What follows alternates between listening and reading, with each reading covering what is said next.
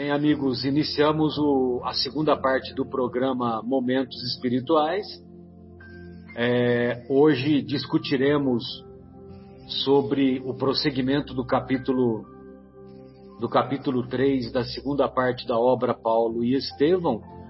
Esse capítulo monumental, talvez seja o principal capítulo da obra, né? Como se pudéssemos classificar, né? Porque todos os capítulos são de um nível assim arrebatador realmente. E é, o capítulo chama-se Lutas e Humilhações. E sempre me recordo do, do nome, do título do capítulo, Lutas e Humilhações, sempre me recordo da, da referência que, que Jesus faz no sonho que ele teve com Abigail, com, com Ananias, quando ele aparece para Ananias em sonho e diz para Ananias que Saulo é meu vaso escolhido. Importa que ele saiba o quanto ele deverá sofrer pelo meu nome. Então, lutas e humilhações, nós estamos bem percebendo isso, né? O quanto que ele, Saulo, é, importa sentir e conhecer o quanto ele deveria sofrer pelo nome de Jesus. Muito bem, então contextualizando o capítulo, nós é, vamos encontrar que o Saulo ele sai de Palmira fugido com auxílio dos, dos amigos, dos colaboradores, fugido por um cesto atravessando os muros da, da, da cidade. Aí ele caminha, desculpe, não é Palmira, é Damasco. Ele sai de Damasco e ele, e ele caminha, é, inclusive pelo passando pelo mesmo local em que ele teve o encontro inesquecível com o mestre. Depois ele se dirige às paisagens encantadoras da Galileia, é, entrevista e convive com pessoas que conheceram e conviveram com o Mestre, incluindo alguns apóstolos, entre eles o próprio Levi, o próprio Mateus, e é, também se dirige a Dalmanuta, onde se encontrava a, a, uma personagem maravilhosa do, do Evangelho, que é a Maria Madalena. Uh, depois, com muito esforço, a pé e, sem, e com parcos recursos, ele chega até Jerusalém. Então, de Damasco a Jerusalém, foram cerca de, de cento e 80 quilômetros, 190 quilômetros que ele percorreu a pé. Mas esses 190 quilômetros seriam em linha reta. Como, como na época não era bem linha reta que havia, né? Ou seja, até hoje nós, nós percorremos estradas que foram feitas por, por cavalo, por carroça, é, estradas serpenteando as montanhas, então, evidentemente que o percurso acaba sendo um pouco maior. Finalmente ele chega a Jerusalém, dirige-se ao amigo Alexandre, que lhe vira as costas, que o despreza, que o considera louco, e finalmente ele se vê sozinho, vai até a uma estalagem com os pouquíssimos recursos que lhe restaram e nessa nessa estalagem ele aguarda o, o momento mais adequado para chegar para se dirigir agora à casa do caminho. Então é muito interessante, né? Porque é, de todos os recursos de amigos que que ele desenvolvera ao longo da sua trajetória? É, exatamente, 287 quilômetros a pé, né, Fábio? Obrigado. E aí depois, exatamente, 60 horas, meu Deus. É, então, uh, ele ele se dirige então lá na Igreja do Caminho. O que eu estava é, querendo colocar é que quando nós não temos mais ninguém para recorrer, nós temos Jesus, nós temos Deus, nós temos Jesus, que é o seu emissário divino. E aí, lá na Igreja do Caminho, a princípio, devido aos antecedentes da perseguição que ele impusera aos, aos frequentadores da Igreja do Caminho, a princípio ele não foi recebido. Mas, após uma reunião capitaneada, coordenada por Pedro e os demais colaboradores da Igreja do Caminho, entre eles Tiago, filho de Alfeu, entre eles João Evangelista e tantos outros colaboradores, é, eles optaram na reunião à noite para que no dia seguinte o Barnabé fosse buscá-lo lá na estalagem. Aí o Barnabé dirige-se até a estalagem, discretamente acerta as contas com o dono da estalagem e ele vai até a igreja do caminho. Lá na igreja do caminho, ele conta a experiência, a experiência espiritual que ele tivera no encontro inesquecível com o mestre às portas de Damasco.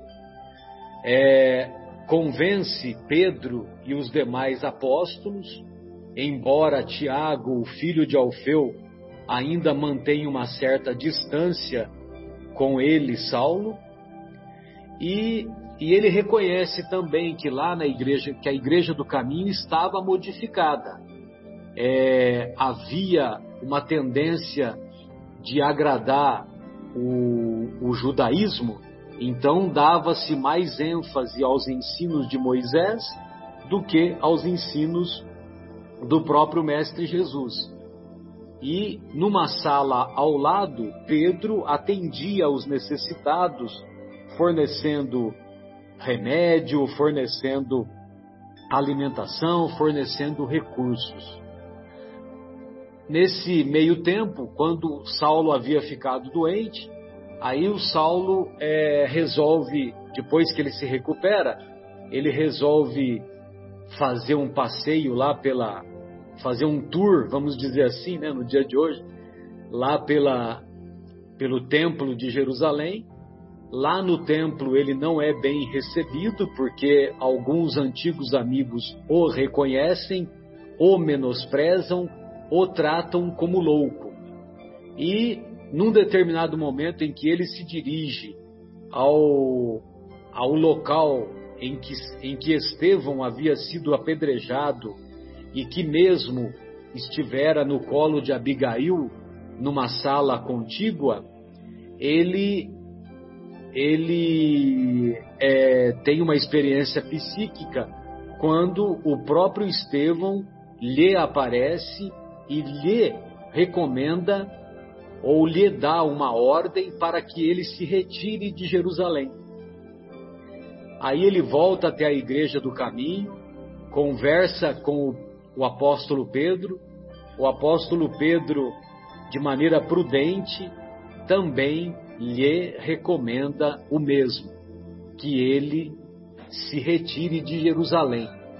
E aí então, na, no próprio diálogo com, com Pedro, eles acabam é, chegando a um consenso que fosse que seria melhor ele começar pela sua terra natal.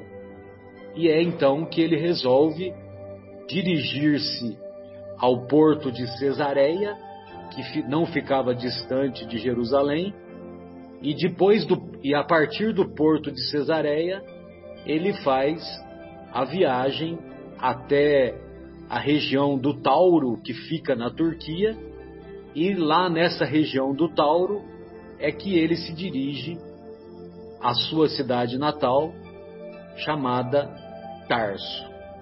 Chegando em Tarso, ele vai até a casa até a sua casa, a casa onde ele, onde ele havia crescido, onde ele era conhecido como desportista, aonde ele estudara na Universidade de Tarso, que era é, que era frequentada pelos pelos professores que vieram de Atenas, alguns professores de Atenas é, romperam numa, num determinado momento com a própria Universidade de Atenas e lá e, e eles se dirigiram e montaram uma universidade em Tarso. Naquela época havia três universidades conhecidas no mundo antigo: Alexandria, talvez a mais famosa, Atenas, não menos famosa, e Tarso. Então, Saulo pudera, tivera a oportunidade de, de adquirir os conhecimentos é, na, na Universidade de Tarso, além do ensino religioso do judaísmo. E ele voltava para lá, dirigiu-se até a casa do pai, foi reconhecido pelo pai, mas no diálogo que nós vamos aprofundar com a ajuda dos companheiros, no diálogo com o pai, é, o pai mostrou-se intransigente, mostrou-se é, perturbado pela situação de que Saulo considera Jesus bem maior do que Moisés, e ele e ele, o seu pai, né, o Isaac, o nome dele é Isaac, é, não tem condições, não tem amadurecimento suficiente para aceitar esse é, para aceitar esse novo padrão, esse novo modelo que o Saulo havia abraçado. Bem, amigos, então eu gostaria de ouvi-los e se houver um tempinho aí, a gente volta a fazer algum um ou outro comentário. Ou eu gostaria de ouvi-lo, então, Mauro, gostaria de começar por você. Você pode é, nos passar a sua a reflexão que você deixou que você encontrou nesse, nesse encontro de Saulo de Tarso com o pai Isaac? Pois é, meus amigos, é, é muito interessante esse encontro, faz a gente pensar em alguns conceitos sobre a nossa evolução espiritual. Eu queria voltar a uma, a uma uma colocação que Emmanuel faz no livro, ele diz assim, quando Paulo está indo para Tarso, né, voltando ao seu, à sua terra natal, Emmanuel coloca que Paulo parte torturado para Tarso. Então eu queria começar falando o porquê que Paulo, né, no meu entendimento, vai torturado para Tarso. Porque ele sabe, ele sentia, né, e ou melhor, vamos imaginar a apreensão que Paulo sentia, Saulo sentia quando ele foi para Tarso. Ele sabia que lá ele ia rever pessoas, ia rever lugares que lhe foram que lhe foram bons locais onde ele passou parte da sua vida, onde ele passou a sua juventude, sua infância e juventude. E ele sabia que ele ia lidar com coisas novas em coisas é, diferentes do que ele tinha vivenciado no passado. E também ele devia estar muito apreensivo com o encontro que ele ia ter com seu pai, porque ele sabia do, da, do que o pai nutria internamente sobre os conceitos de vida, né? E, mas ele ainda nutria uma esperança uma esperança amorosa de que o pai dele pudesse recebê-lo bem. Mas ele sabia que seria muito difícil o pai entender as suas novas perspectivas. Então, quando ele chega na casa de Isaac, que é o pai dele, ele é recebido com espanto, né? O pai não esperava que ele fosse rever o filho daquele jeito, um homem fisicamente transformado, né? Então, quando ele chega, quando Saulo chega, ele é recebido com o pai dele espantado, tenta dominar a emoção e Saulo o abraça. Só queria fazer uma, uma observação nesse ponto. É, os homens de antigamente, e até muito recentemente, não, não procuravam demonstrar emoção com os filhos. Não sei se vocês já vivenciaram isso ou já viram isso, mas hoje em dia, até por uma evolução do caráter masculino, os homens já tratam os filhos mais amorosamente, mais carinhosamente. E me parece que o pai de Saulo, naquela época, mantinha um distanciamento do filho. Ele achava que a obrigação dele era formar bem o filho e se sentia orgulhoso de o filho ser um grande homem, um grande homem na visão do mundo, do mundo da época, né? Era um homem bem formado, um homem inteligente, bem posicionado na sociedade. E na verdade Paulo não era mais nada disso, né? Então daí vem a apreensão que Paulo tinha, porque ele sabia que teria um baque nesse encontro com o pai dele. Né? Então, é, Emmanuel relata isso, né, que o pai dele fica indignado e no, no diálogo com Saulo, né, onde Saulo vai contando alguns pormenores, e ele fica indignado porque ele queria que, que Saulo fosse ou que continuasse sendo aquele grande fariseu que de fato ele tinha sido, né? Isso é, entre aspas, né? Essa mudança de perspectiva na vida do filho, para ele era uma decepção, era uma humilhação.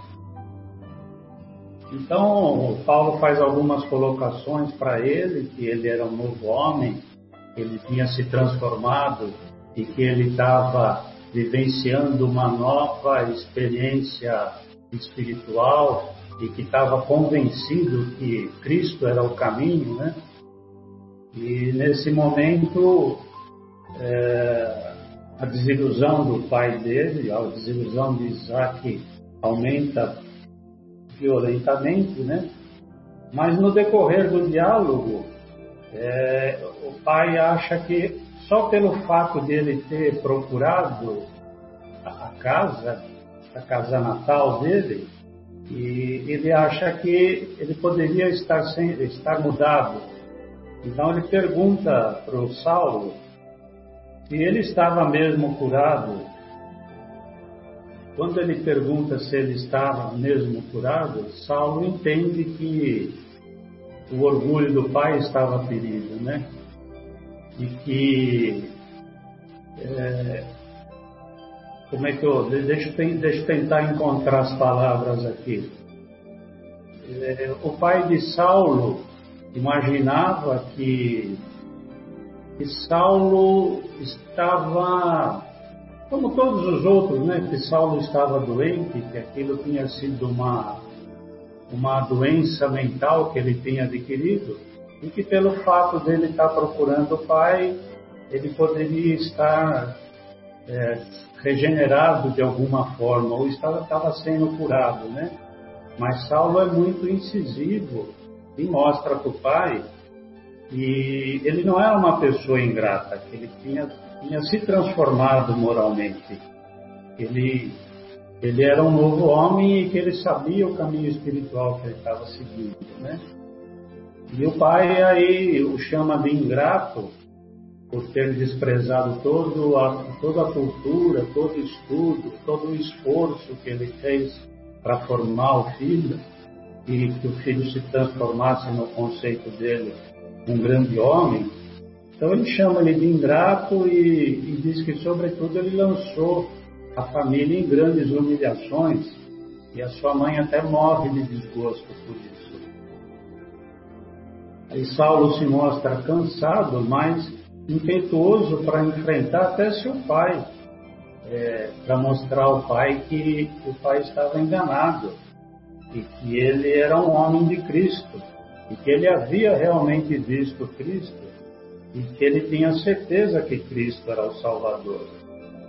Quando ele fala isso, a fúria de Isaac só aumenta.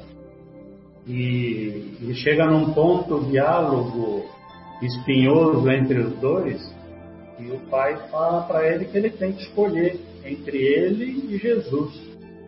Ou seja, ele escolha quem, quem suportou na sua infância e na juventude, ou ele vai escolher aquele humilde carpinteiro que, que o leva a grandes ilusões.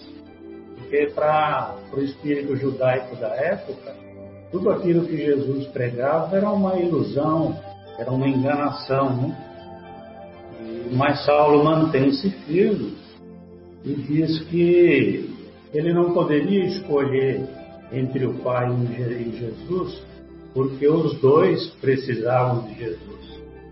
E isso para o pai, Isaac fala isso para Saulo no livro, né? E só por ele ter dito isso, ele já tinha feito a escolha dele. Ele escolhia Jesus.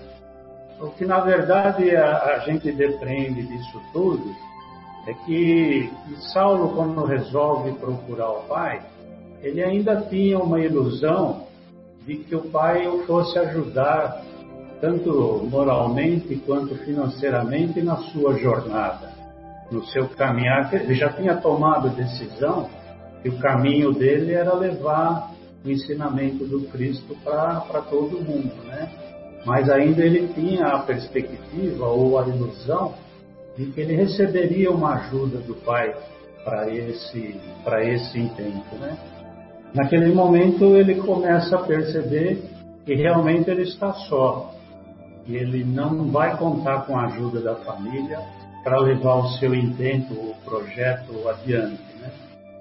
Então, nesse momento, tem uma outra, uma outra coisa interessante que, que é colocado por Emmanuel, e Isaac, o pai de Saulo, coloca que quem perverteu a cabeça dele foi Abigail. Lembram-se desse trecho? Que Isaac fala assim que Abigail tinha transformado a cabeça dele e colocado essas ideias do cristianismo. Quando... As mulheres são sempre as culpadas, né? É, exatamente. então, quando ele fala isso, Paulo, brincadeirinha, entre então, quando ele fala isso, Paulo se revolta mais ainda, né? E nesse momento ele não foi indelicado com o pai, mas ele diz que ele deixa entender que a, a conversa não tem chance de prosseguir, eles não vão conseguir o entendimento, né? Nesse momento, o pai de Saulo se enfurece um pouco mais do que ele estava e expulsa Saulo. Saulo pede piedade, pede misericórdia ao pai, que ele está totalmente desamparado, sem dinheiro, né? E aí é, o pai de Saulo diz uma frase marcante, né? Se você acredita tanto no Cristo, então pede ajuda para ele, né? Você vai ver se ele vai te ajudar, né?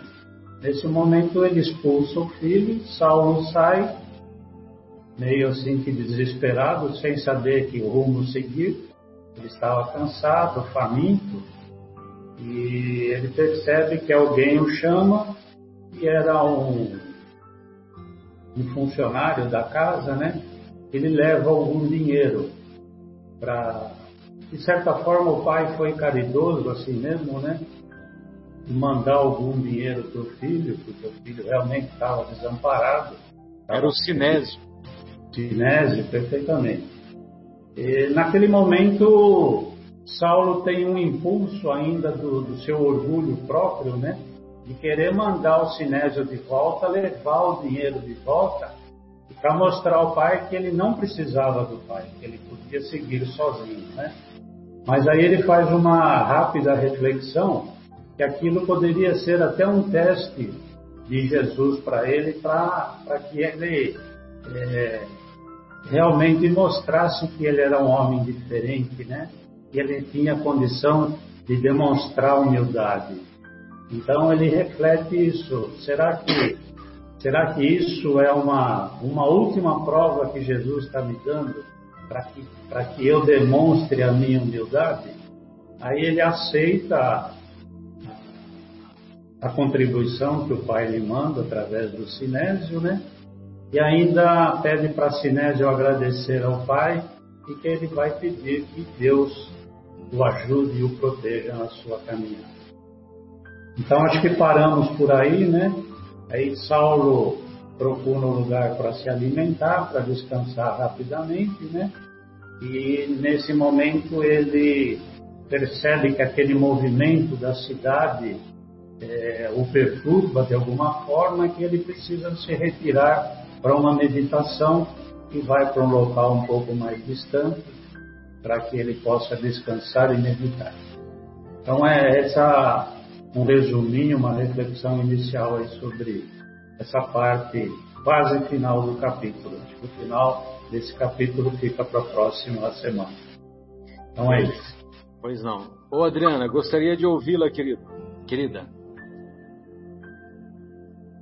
Adriana, acho que deu uma, uma travadinha aí, Adriana. Pronto, acho que agora foi. Agora sim, tá jóia. Bom, vamos lá. É, realmente esse título do, do capítulo, ele não poderia ser outro, né? Porque quantas lutas, né? E quantas humilhações.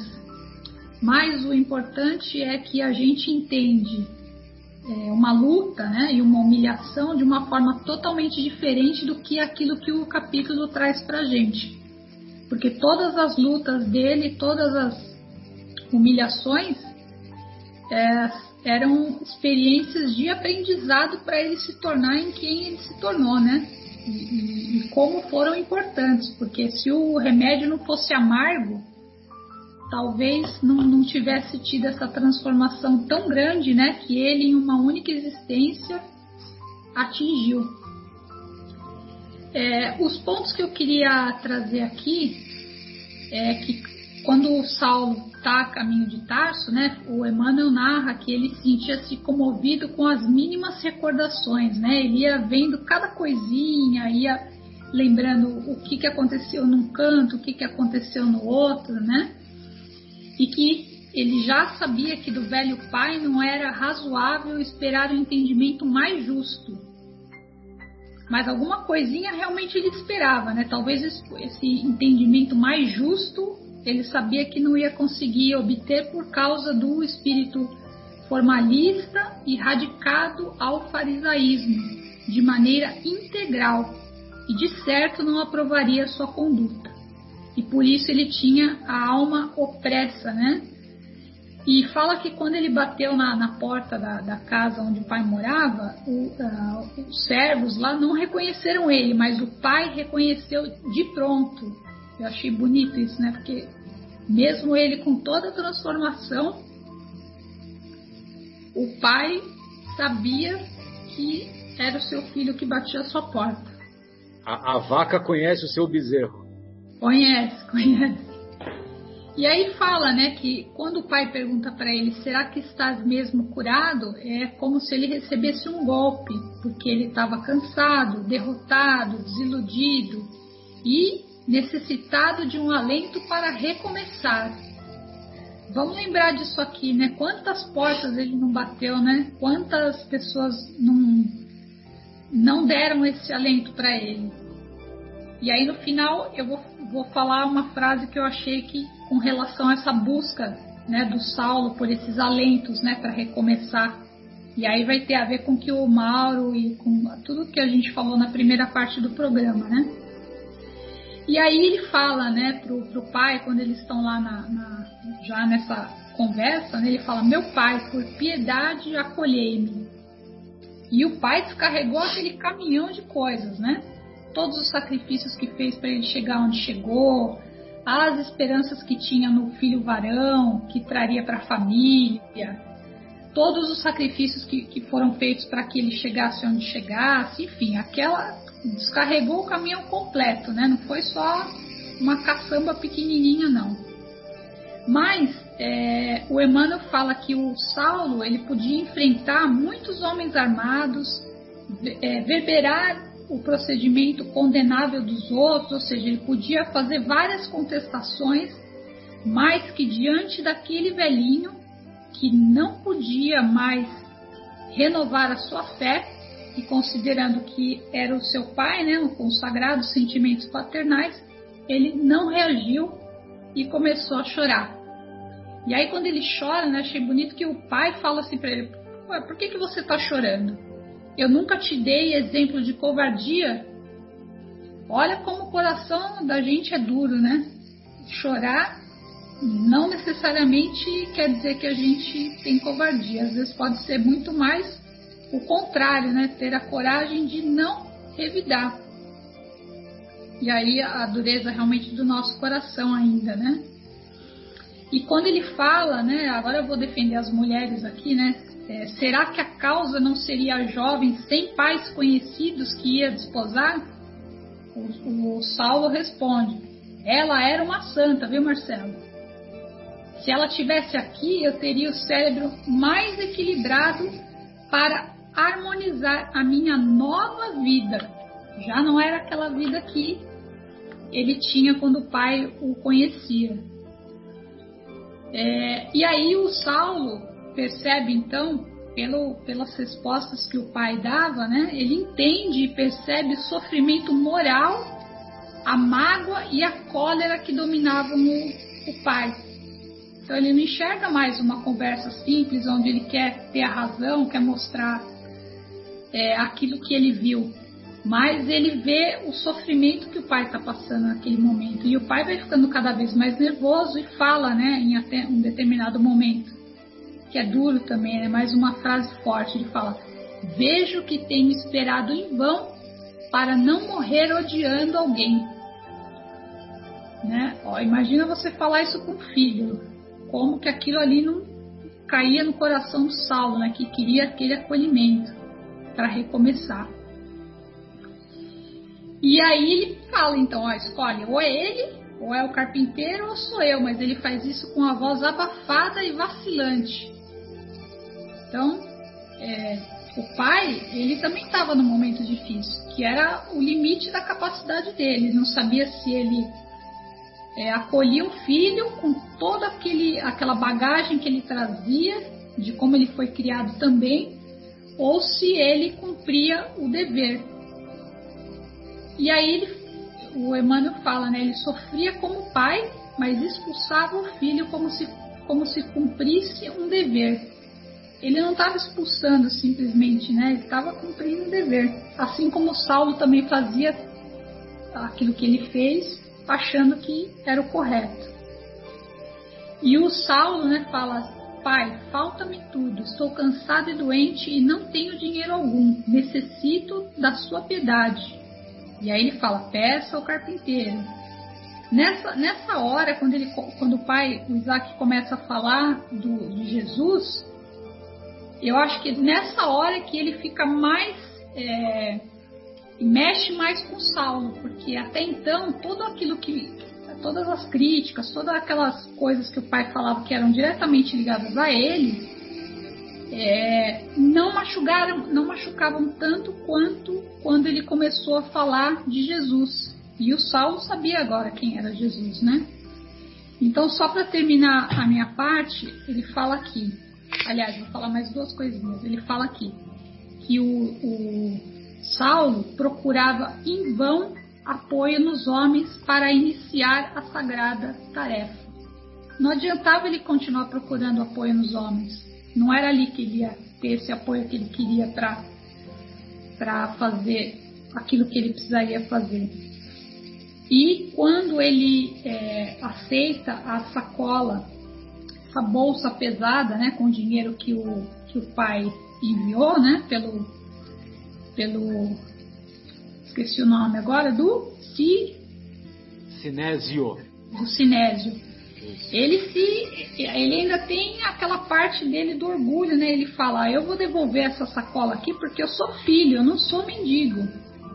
Mas aí ele reflete e fala, né? Ele experimenta a revolta do homem velho ao mesmo tempo que reflete que isso seria uma aprovação, uma aprovação rigorosa para que o seu coração, ainda voluntarioso, aprendesse a verdadeira humildade e travasse né, o que o Emmanuel fala que aquela que talvez seria a maior de todas as batalhas, que era a batalha dele com ele mesmo, com, com aquilo que ele era. E é difícil, né? Mas eu vou parar por aqui. Pronto.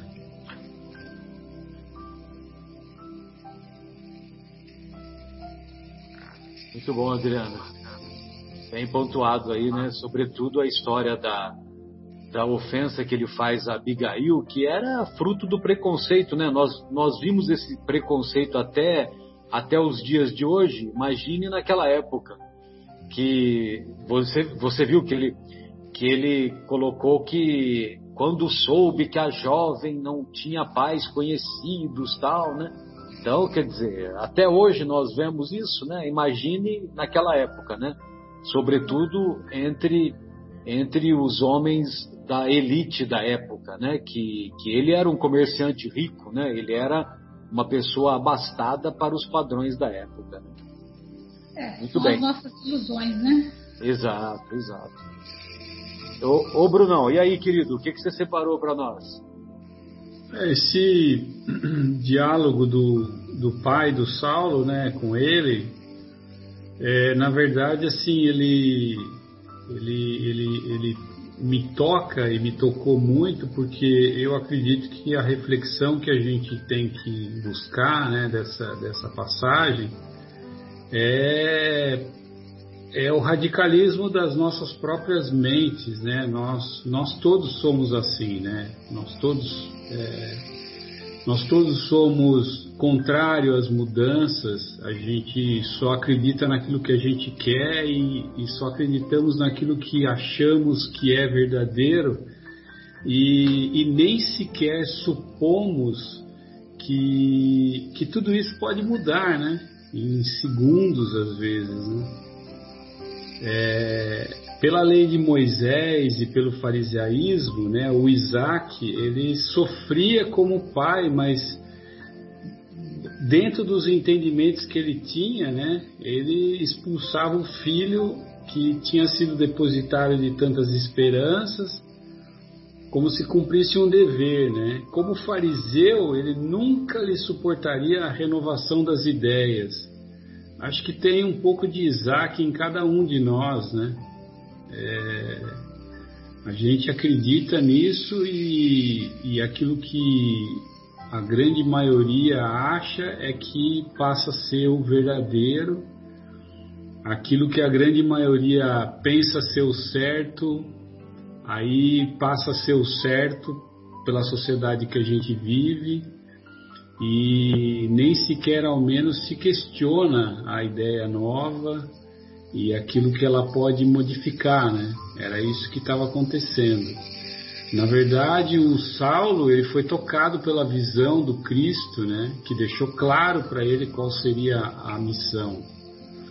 Agora, a gente vê no Isaac que ele não estava fazendo isso por maldade, ele não estava fazendo isso por ignorância, ele estava fazendo isso porque era tudo aquilo que ele sabia, era tudo aquilo que estava dentro dele e era a forma com que ele conseguia reagir.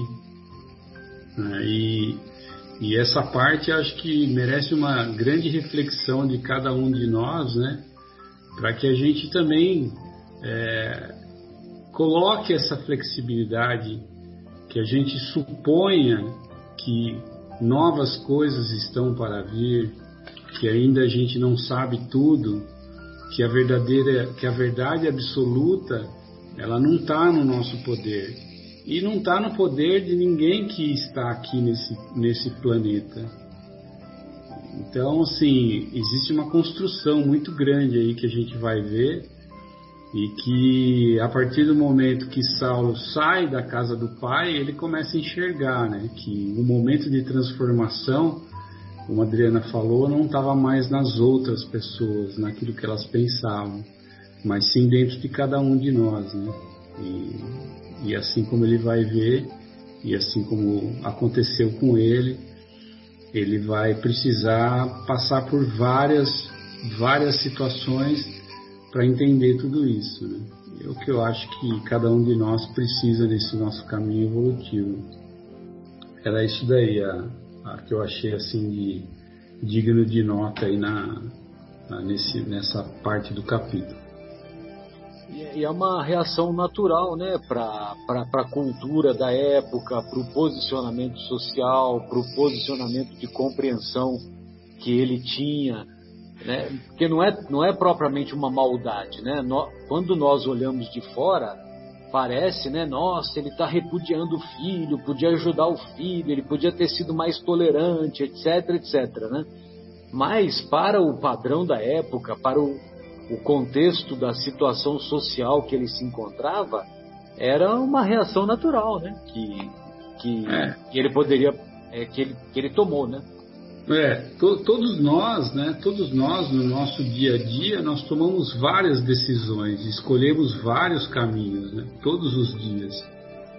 E esses caminhos, muitas vezes, eles não são tomados, aliás, não muitas vezes, na maioria das vezes, eles são tomados e são decididos, e essas decisões, elas são, são, são, são tomadas é, mediante o nosso conhecimento, mediante aquilo que nós achamos verdadeiro dentro, do nosso coração. Nem sempre é uma maldade, nem sempre é assim. Muitas vezes você vê uma pessoa tomando uma decisão e você percebe que ela está fazendo o máximo dela para chegar naquela conclusão.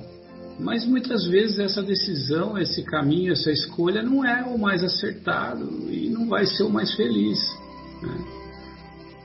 Ninguém toma uma decisão dizendo assim, ah, eu vou tomar uma decisão errada porque eu quero. Todo mundo, todo mundo quer acertar, todo mundo se julga no conhecimento da verdade absoluta e todo mundo escolhe baseado no seu próprio conhecimento. Né? Acho que isso que a gente tinha que pensar um pouco às vezes. Na sua própria experiência, na sua própria maturidade, né, daquele momento, daquele contexto. Sim. Eu... Muito bom. E aí, Fabinho, o que, que você separou para nós aí, querido? É, curiosamente, no mesmo ponto, né? Dessa, é, desse julgamento que o pai faz. Para surpresa de ninguém. Exato. Esse julgamento que o pai faz dele, acho que realmente foi o coração dessa, dessa passagem aí, porque todos, praticamente todos nós, é, refletimos nisso, né? Então eu queria ler esse parágrafo para relembrar, né? Criado nas concepções intransigentes da lei de Moisés, Isaac, o pai de Saulo, sofria como pai. Entretanto, expulsava o filho depositário de tantas esperanças, como se cumprisse um dever. Então doía nele, mas ele estava fazendo o que era certo para ele. O coração amoroso sugeria-lhe piedade. Olha que interessante isso. O coração sugeria-lhe piedade. O cérebro exigia o que? É, que se cumprisse né, a justiça. O coração a piedade, o cérebro a justiça. O coração amoroso sugeria-lhe piedade, mas o raciocínio, né, o cérebro do homem, encarcerado nos dogmas implacáveis da raça, o raciocínio encarcerado, preso nos dogmas implacáveis da raça, abafava-lhe o que? O óleo que vinha do coração para fazer brilhar a luz, né? Então, tem muita coisa aqui nesse parágrafo, né? Tem muita coisa aqui nesse parágrafo. E eu lembrei de um miudinho, onde o Aloysio Elias explica o que, que era justiça na época né, que a justiça é, é retidão. Justiça era retidão, era andar no rumo. Né? Então, o que, é andar no rumo? Para você andar no rumo, você precisa ter linhas para não deixar você sair do rumo. Né? Ele até dá o exemplo: se você está andando de carro, quando você não vê as linhas laterais, você sai da pista, né? ou para um lado ou, vai, ou avança na pista contrária. Então você precisa das linhas para se, seguir no rumo. Né? E isso é a justiça. Quais linhas são essas? De um lado, nós temos a linha da ética, né? do que é certo, do que é errado. Do outro lado, nós temos a linha da misericórdia.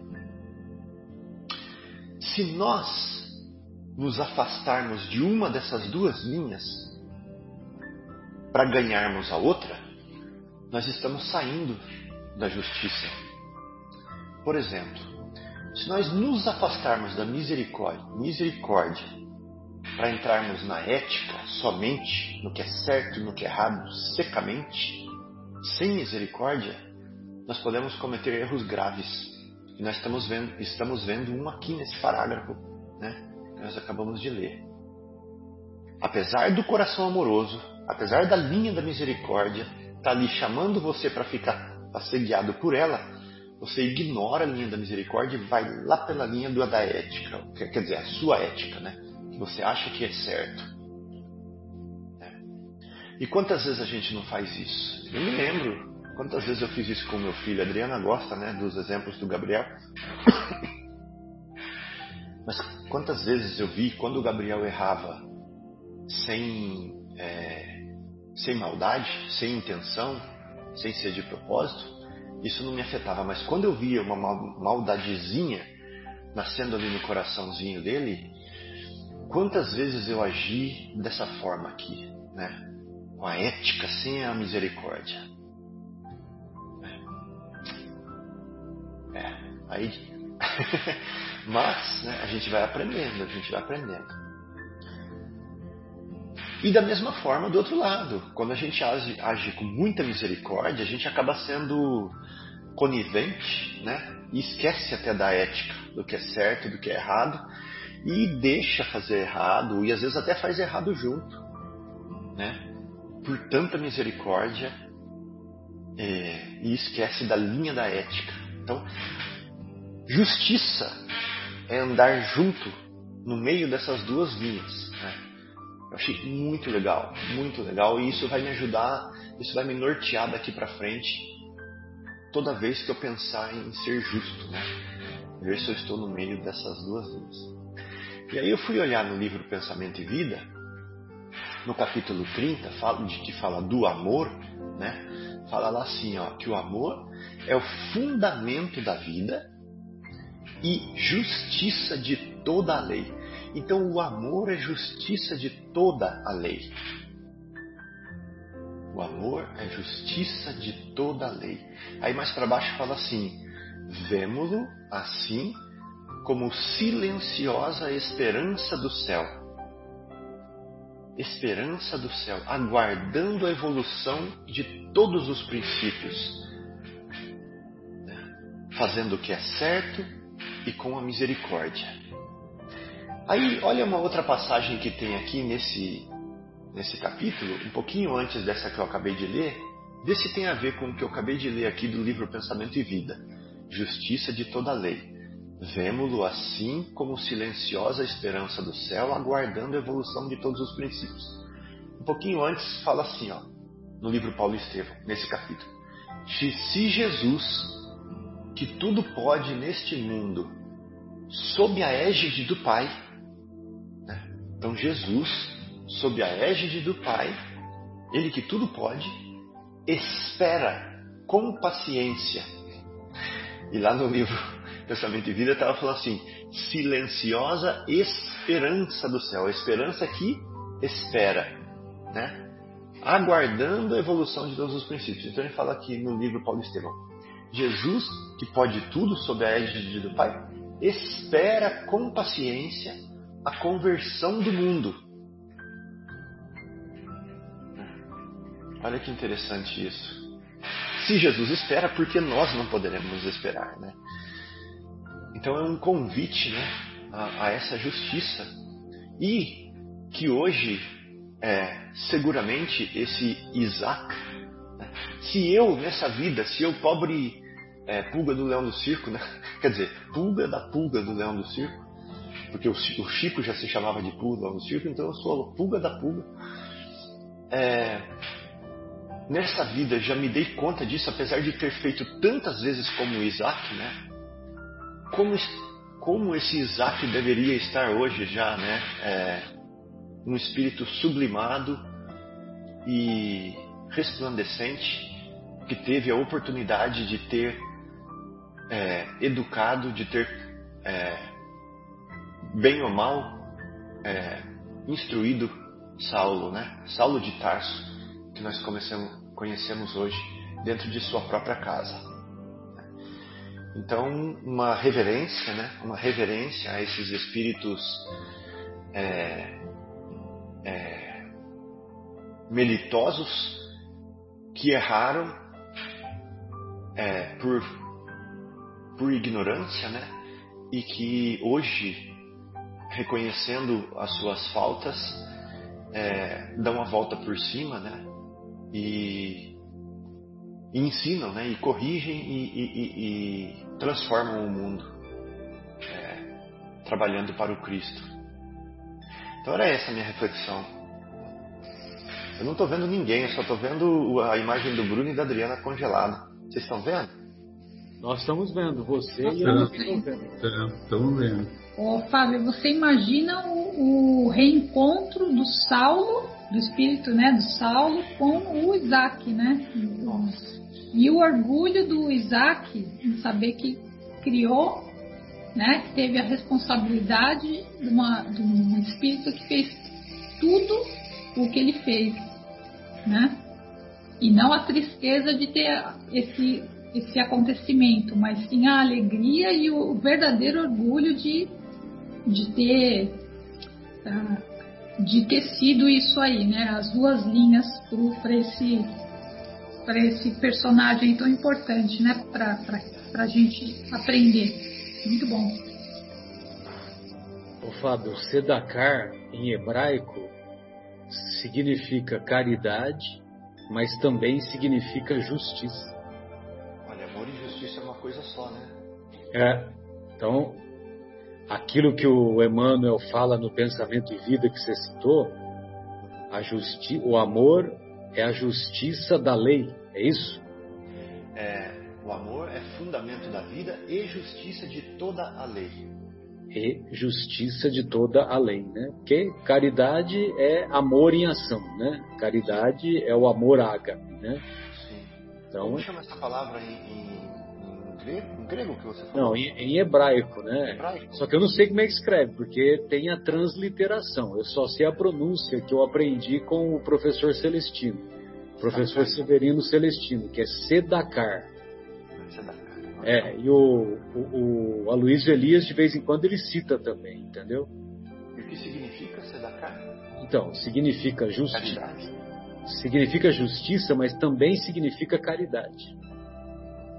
Entendeu? Tanto é que quando você dá esmola, é, é muito comum lá o, o, o pedinte lá, até nos dias de hoje, né?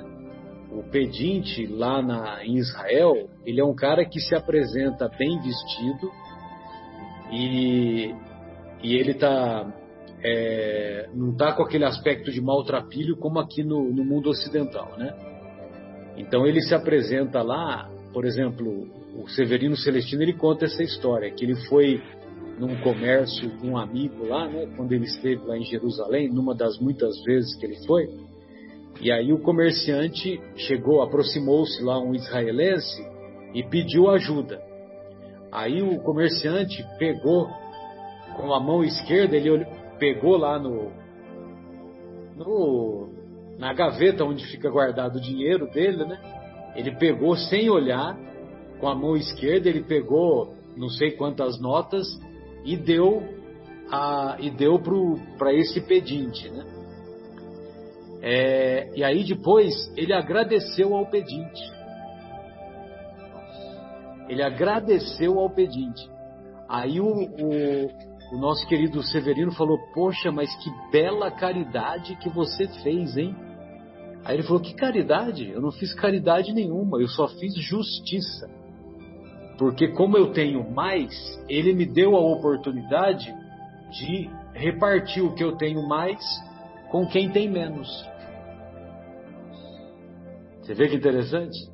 Como que é a, a visão né, do pessoal oriental. Né? E aí, por isso que quer dizer a mesma coisa, né? Justiça e quer dizer caridade, essa expressão, sedacar. E aí você citou, você fez essa referência aí ao livro Pensamento e Vida, e, e certamente o Emmanuel, você se lembra que uma das, das encarnações dele, ele foi o Nestório, ele foi um judeu escravo, né? um escravo judeu. Então, certamente, esse, ele, ele adquiriu esse conhecimento também. Muito bom, viu, pessoal? Só queria só, só terminar aqui, né? Porque na próxima semana o Saulo vai para os arredores de, de, de Tarso, vai ficar isolado e ele vai ter aquela experiência mediúnica com Gesiel e Abigail, né? Que vai que vai tomar todas as nossas reflexões, né? E, e aí no finalzinho, antes, depois que ele recebe, a Adriana me fez lembrar também, Adriana, que ele, o pai, esse encontro lá no mundo espiritual foi, deve ter sido muito, muito é, grandioso, porque o pai, sem saber, ele contribuiu para o trabalho do, pro trabalho do Cristo. Porque quando ele dá aquela quantia, aquela vultosa quantia em dinheiro, nós vamos ver um pouquinho adiante que o Saulo é, que o Saulo usou aquele dinheiro para comprar um tear e a partir daquele tear ele é, com o esforço próprio dele ele se manter lá na lá na cidade de Tarso e, e atuar como como trabalhador incansável, né? E aí começou a dar os exemplos de através do comportamento ético moral elevado começou a, a praticar o evangelho sem palavras, né? Ele, come, ele vai praticar o evangelho com palavras mais lá na frente.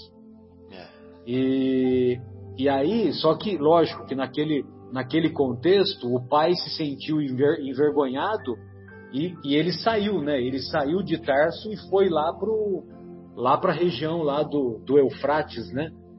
do rio Eufrates, onde é o Irã hoje não, não fala aqui o local exato onde ele foi, né? Mas ele ficou envergonhado e caiu fora da cidade, da cidade dele, da cidade de Tarso. E, e aí, uh, um pouquinho antes, ele, ele fala assim, que, que ele, ele tinha, é, ele estava numa situação, na, ele se via sozinho novamente, e aí ele termina no final de um parágrafo aqui, deixa eu ver qual parágrafo, que é um parágrafo é um parágrafo extenso, logo depois que ele que, o, que ele fala para o Sinésio, Sinésio, conte a meu pai o contentamento que me causou com a sua carinhosa oferta e diga-lhe que rogo a Deus que o ajude. Né? Olha só que bacana, né? Aí tem um parágrafo que é seguindo o curso incerto. Aí depois, com ar indiferente, tomou, bre... tomou leve refeição em, um, em, um, em, uma, em uma casa de refeições lá da época, né?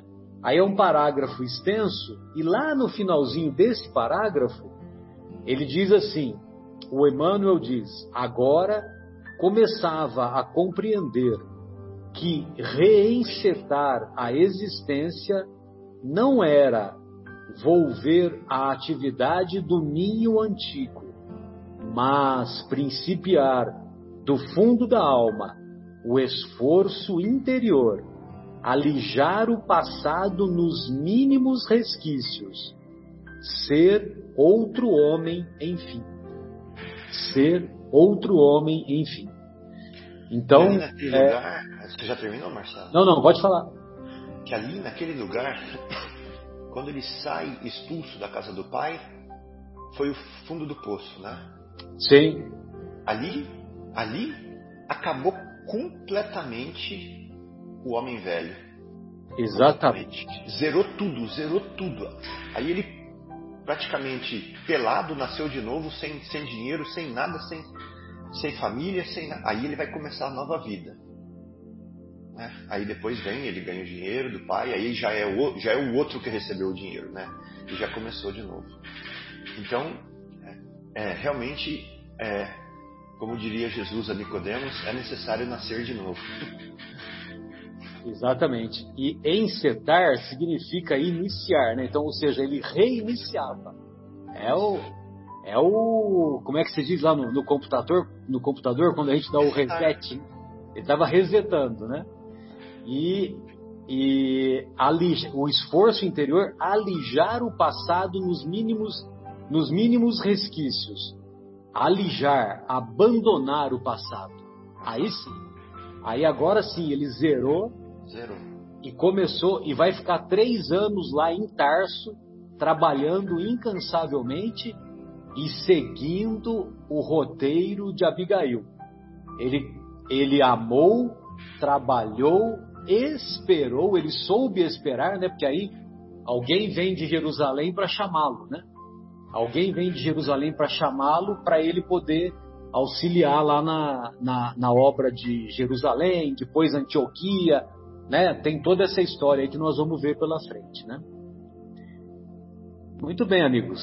Então, gostei demais aí da, do estudo de hoje, viu? Só tenho a agradecer o carinho de todos e na próxima semana nós retornaremos aí com mais reflexões sobre essa obra monumental.